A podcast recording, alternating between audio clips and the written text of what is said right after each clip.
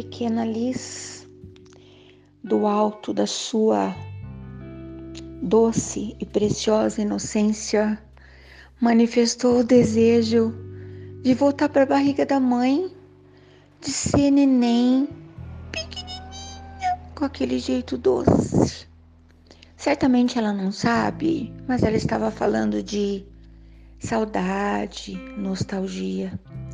Eu tenho alguém muito precioso na minha vida que diz assim: Eu acho que eu gostava mais quando eu não sabia. e arremata: Parece jogo de videogame, cada fase só complica. Eu fico sempre na dúvida. Para minha pessoa, o saber é precioso. Eu sei o quanto nos dói uh, quando nos certificamos de algumas verdades, mas passar uma vida sem saber nada também, não acredito que seja bom. Talvez eu não consiga ainda encontrar palavras para definir toda essa nostalgia, toda essa saudade que invade nosso coração. Talvez eu não tenha encontrado. Tenho buscado muito, principalmente diante das possíveis celebrações, quando eu tento encontrar uma palavra nova para explicar o tamanho da minha emoção, eu tenho me emocionado profundamente nos últimos tempos. Eu tenho degustado tudo que me é possível nos últimos tempos. Eu tenho celebrado assim com uma com uma vontade, com uma gana, com hum, entendeu tudo que me é possível, enfim. Mas aí, diante do que eu não consigo exprimir em palavras e de repente falo de novo gratidão, gratidão, gratidão e muita gente nem entende porque a palavra é tão moderna e na minha vida ela é tão antiga. Eu nasci imersa num pote de gratidão. As coisas podiam ter saído tão ao contrário na minha vida, poderiam. Haviam tantas possibilidades. Haviam tanto para o lado da esquerda como para o lado direita. para ser um sucesso e para ser um desastre, mas algo sempre me atrai para o lado promissor, para o lado brilhante, para o lado das coisas bem resolvidas. Certamente porque talvez não seja fora de mim, as coisas acontecem lá dentro. Que cabeça pensante, hoje estou toda nostálgica, pensadora. Hum, que será que a pessoa comeu? O que será que a pessoa bebeu? O que será que a pessoa anda lendo, né? Nada, meu próprio livro mesmo. Mas aí eu me lembro, claro, porque sou uma contadora de histórias, não vou nunca esquecer disso. Eu nasci para ser uma história rica, fantástica, intrigante. Eu sou uma história assim. Mas eu nasci para contar as histórias possíveis, né? Posso te falar uma coisa para você que me ouve? A maioria das histórias eu ainda nem contei. O melhor que está por vir ainda está por vir. Você acredita num negócio desse? Os meus melhores momentos, as minhas melhores histórias estão logo ali, ó. Eu estou sentindo isso. Pois é. Bom, mas eu me lembro que certa vez eu era bem pequena mesmo. Bom, pequena eu sou até hoje, né?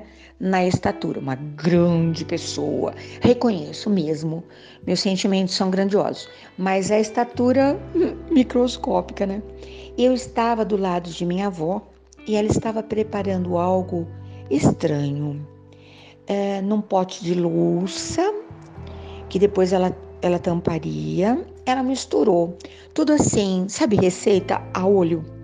É, farinha, que naquele tempo nem era tão branquinha, lembro bem. Eu acho que era farinha integral, mas não havia muito que se falar para as crianças, né? Eu estava ali como observadora e ela jogou por cima daquela, por riba daquela farinheira, por cima daquela farinha, uma porção de água do pote que vinha da mina, né? Alguém trazia água da mina, colocava no pote, era água mais saborosa que alguém podia. Ué, diz que a água é insípida, incolor, inodora. Pois é, como é que pode ser saborosa? Pois é, água pura é saborosa. E também medida sem medida. E eu perguntei: por que, vovó? Para garantir que não falte fermento. Eu pensei: ah, fermento. E na verdade, naquele dia tive uma super aula de química. Perguntarei para Fernandinha, para Tatá, o que significa isso. Misturou-se aquela porção, que, que ela sabia a receita, nem sei, de core salteado, não é? Tudo gravado de memória, sabe-se lá há quantas gerações. E eu a acompanhei até um lugar onde havia uma água, um fio d'água que passava dia e noite, às vezes mais, às vezes menos. E ela botou por cima daquela, daquele potinho de louça, todo desenhadinho em azul. Acho que veio lá de Portugal, né? Pois é, muito bem vedado, da maneira que era possível, rolha. Sabe rolha de verdade? Pois é. E colocou por cima alguma coisa para demarcar o lugar. E me explicou ela não sabia exatamente o, o que, como era o nome daquele processo, né? Mas era a fermentação natural, que agora está super na moda. Mas ela me falou que a ação do tempo, minha avó falava muito sobre a ação do tempo. Gosto tanto, né? Não apenas para a química, para tudo, né? Sentimentos, uh, novidades, conhecimento, sabedoria, enfim. Eu acredito muito na ação poderosa do tempo. E ela explicou que aquela mistura que ela havia feito com a receita que havia sido passada de mãe para filha, que aquela mistura que eu não estava vendo mais, que estava ali enterrada, uh, com aquela água fresca passando por cima para garantir, né, a medida, sei lá de quê, do que era ne necessário, que com o tempo levedaria e se transformaria em fermento. Por enquanto, por hora, uh, havia ali o fermento já pronto no armário da cozinha, que as mulheres repartiam com as vizinhas. Algumas eram previdentes, tinham sempre um fermento pronto a levedar, um fermento já pronto, levedado, no armário de cozinha, chamava-se guarda-comida. Só servia para guardar comida e não era refrigerado. Pensa no cuidado. E era assim que funcionava o fermento garantido para toda a comunidade, vamos falar a verdade, né? Para que não faltasse o pão. E eu me lembro que eu não sei se foi nesse dia, mas mais ou menos por ali, porque o fato trazia a reminiscência, a lembrança e a saudade de minha avó contando dos tempos da guerra, onde várias coisas faltaram. Primeiro faltaram os homens, adultos, né, jovens que foram todos para um lugar que as mães e as esposas nunca sabiam ao certo. E depois começaram a faltar também a farinha, o açúcar. Minha avó contava muito disso. E que as pessoas faziam longas caminhadas para garantir um pouco de farinha para poder fazer o pão. O que é que ia se comer, não é? Era uma parte importante na, na alimentação, né? Faziam aquelas sopas no final do dia, a minestra, para aproveitar tudo que havia sido feito no almoço, porque não podia guardar. Nada podia ser guardado, não havia como. Então se preparava um caldeirão de sopa com tudo que havia sido preparado para o almoço, e o que aumentava ainda mais o sabor daquele daquela última refeição do dia, feita com muito cuidado no fogão a lenha eram as sopas, as minestras e o pão lambuzado de banha, aquecido na chapa. Então era necessário. E minha avó contava também que diante da, da, da, da possibilidade de não ter mais a farinha, usava-se com muita parcimônia, com muito cuidado, com muito zelo e uh, acostumaram-se a crescer outras coisas. O fubá, por exemplo, né? Provei na minha meninice muitos pães, não porque faltava farinha, por conta da saudade mesmo. A farinha crescida do fubá, que aliás até hoje eu gosto bastante, uh, misturo na massa do bolo, uh, meio a meio, mezzo a mezzo, e fica muito bom. E eu lembrando dessas histórias todas, né, que minha avó contava, certamente para que nós soubéssemos uh, o quanto era preciosa a nossa vida, né? Que tudo aquilo havia passado, que os sobreviventes haviam voltado com outras cabeças, e mesmo quem não havia ido para a guerra também havia tido a possibilidade, a oportunidade de avaliar a vida e as circunstâncias com outro olhar, né? Toda vez que alguém eh, se queixa de dificuldades, de tristezas e de dores, eu às vezes não posso me manifestar como eu gostaria. Mas de lá de dentro do meu coração ainda mora uma menina dentro do meu coração. Eu sempre penso dificuldade. Não. Nós não sabemos quase nada sobre dificuldade. Tudo bem, estamos mesmo todos nós imersos num modelo diferente, né? De guerra. É uma guerra íntima.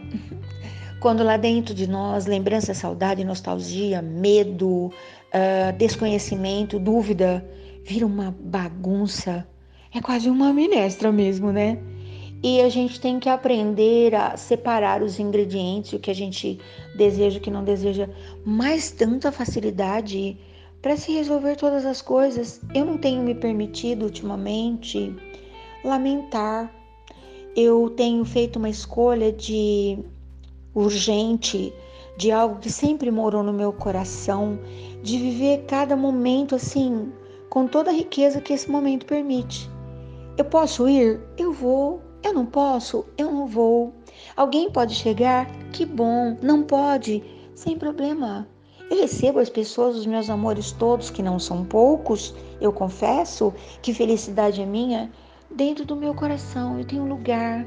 Eu fecho os olhos e a minha galeria de retrato tá toda lá. Cenas incríveis. Eu tenho dito para as pessoas: coloque cenas que você aplaude, que justificam um bocado de alegria no teu coração, não é? E penso sempre nessa possibilidade de superação. A minha vida é um sucessivo superar eu já superei tanta coisa. E das coisas difíceis eu quase nem penso muito, não. Mas eu penso onde eu cheguei, quem eu sou, o que eu represento. Isso que as pessoas não têm ideia, não têm noção de quem eu de fato sou. Eu gostaria um dia que alguém pudesse retratar a minha alma, o meu coração, os meus pensamentos. Posso te falar? Tu ia ter uma surpresa, porque tanto encantamento, é tanta paixão, é tanto encantamento, tanto, tanto, tanto, que esparrama, que transborda, entendeu? Que, que a gente vai fazer, né? Nasci assim e faço de tudo para ser assim. Florescer, florescer né, no jardim que eu estou, cada hora eu estou num jardim, faço tudo para ser um girassol, uma orquídea, uma rosa, um bem me quero, sei lá o quê, um trevinho, pode ser, talvez, qualquer coisa. Então hoje, essa minha história de fermento, de levedura, de saudade, de quero voltar a ser neném, não é? Todo mundo tem um pouquinho dessa vontade, né? Mas a gente consegue ter colo agora, música e carinho também, não consegue? Eu estou te convidando para um, uma, um planeta. Hoje eu sou. Eu acabei de adquirir uma empresa de viagens. Estou te convidando, faça já a sua reserva e conheça, mesmo que por instantes, essa tal de ilha da felicidade. Sabe da, da onde que ela se está instalada? Pega o mapa, acompanha comigo. Dentro do seu coração. Olha, se a felicidade e a alegria, o contentamento, a esperança, a ternura não estiverem no seu coração, meu querido, minha amada, nós estamos perdidos, né? Eu sei lá de onde que a gente vai encontrar esse, esse monte de coisa aí. Eu tenho encontrado dentro do meu coração. Reservei um cantinho especial no meu guarda-comida sem refrigeração. E você? O que, que você me fala? Me conte aí. Tá conseguindo ver pelo menos um bocadinho dessa luz no fim do túnel? Você consegue acreditar em alguma coisa? Não acredita em nada? Eu já imaginava. Acredita em você? nas tuas potencialidades, nas tuas possibilidades, eu já acho bom, eu acredito. Tá sendo bom para mim isso. Os resultados dessa minha empresa chamada Vida estão fantásticos. Até amanhã. Bom dia, boa tarde, boa noite. Já estou reservando aqui, tá? A sua passagem, se você não der conta de resolver essa situação. Até qualquer hora.